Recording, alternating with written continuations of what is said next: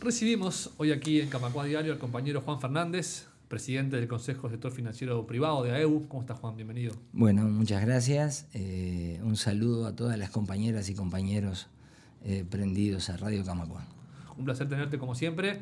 El tema que, te convoca, por el que te invitamos, es un tema que está preocupando por estos días al Consejo de Sector. Hubo un, un cruce, podemos decir, un intercambio de comunicados con la Asociación de Bancos Privados del Uruguay. Hay un tema en el medio que es el, el horario de verano en los bancos privados en el interior, pero cómo, mm. explicamos un poquito cómo, por qué se dio este intercambio y cuál es el tema que, preocupa al sindicato.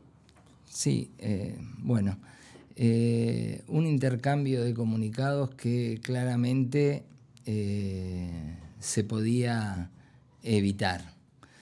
todo surge a partir de un error que comete la Asociación de Bancos Privados del Uruguay cuando a un acuerdo sobre el horario de atención al público en el verano en las sucursales del interior de la República, excluyendo al departamento de Maldonado, ese acuerdo es eh, en su plazo, que se cumplió, se cumple perfectamente, se extendió unilateralmente por parte de la Asociación de Bancos Privados. Arribar a ese acuerdo es, bueno, un acuerdo, una negociación que existió entre un diálogo, una negociación que existió entre el sindicato y la Asociación de Bancos Privados, pero ya la extensión del primero de marzo al 31 de marzo omitió convocar al sindicato para volver a mm, discutirlo y acordarlo.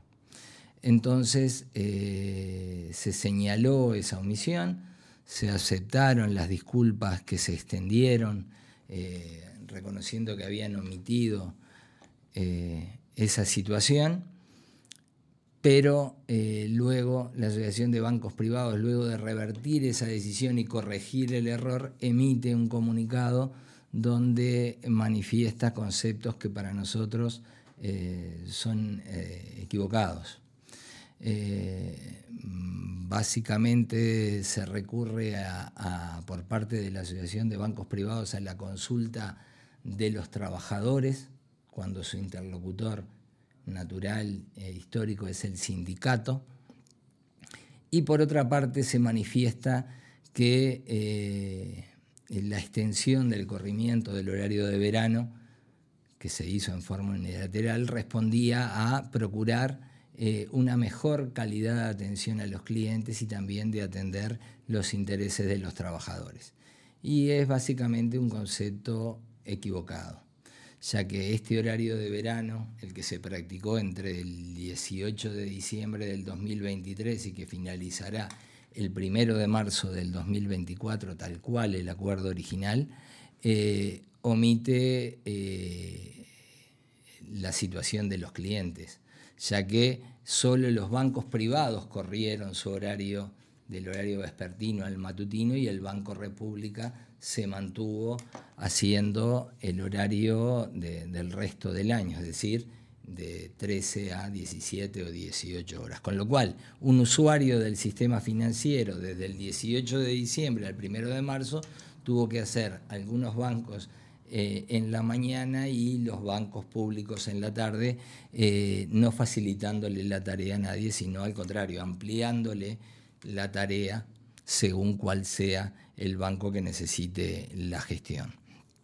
Por lo tanto, un concepto equivocado, un concepto que eh, no fue acertado por parte de la Asociación de Bancos Privados cuando decidió instaurar el horario de verano sin la participación del Banco República y eh, cuando omitió eh, al sindicato, luego lo corrigió, al momento de extenderlo hasta el 31 de marzo.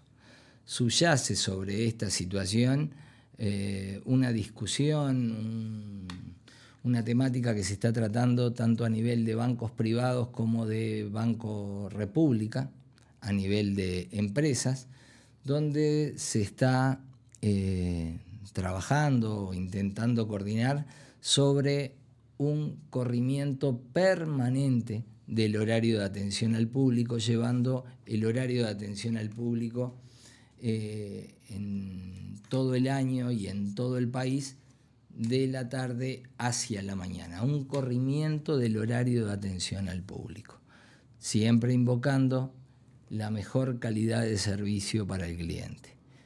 Y en ese aspecto el sindicato claramente tiene que manifestar que eh, bueno, no está participando de ese ámbito que se viene desarrollando todavía sin la participación de los trabajadores y cuando seamos convocados a ese ámbito diremos con total claridad que hablar de calidad de atención al público requiere hoy de no un corrimiento del horario de atención al público, sino de una ampliación del el horario de atención al público.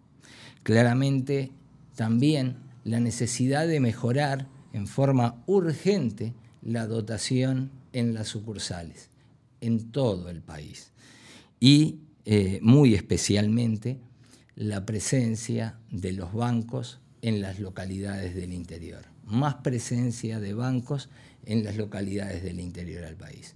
Eso nos estará aproximando a un concepto de excelencia o de mayor calidad del servicio financiero. Esto otro es simplemente un corrimiento del horario y un cambio de los hábitos de los clientes, pero no una mejora del servicio, eso que también tanto nos preocupa a las trabajadoras y trabajadores eh, afiliados a nuestro sindicato. Bien, Juan, clarísimo entonces toda la situación. No sé si quieres agregar algo más del tema o que te parezca importante que los compañeros sepan. Eh, eso que decías que la Asociación de Bancos, por ejemplo, se ha comunicado con los trabajadores y no con el sindicato, algo que te parezca importante dejar en claro. Sí, eh, simplemente señalarlo y rechazarlo, rechazarlo.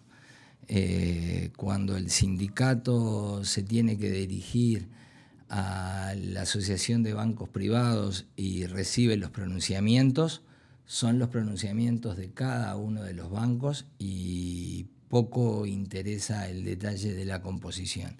Este gesto, que no solo se dio en los bancos privados, también se está viviendo a nivel del Banco República, de salir a consultar por parte de la dirección de las empresas cuáles son los intereses de los trabajadores y en función de la opinión que recogen toman decisiones, es claramente... Eh, un desconocimiento de la organización sindical, del alcance que tienen los acuerdos que se celebran con el sindicato y desde ya eh, deseamos que sea eh, una herramienta o una actitud que eh, mm, dejen de lado tanto en la Asociación de Bancos Privados como en el Banco República. Al momento de interactuar y de hablar con los trabajadores, este sindicato es quien representa a los trabajadores y trabajadoras de nuestro país.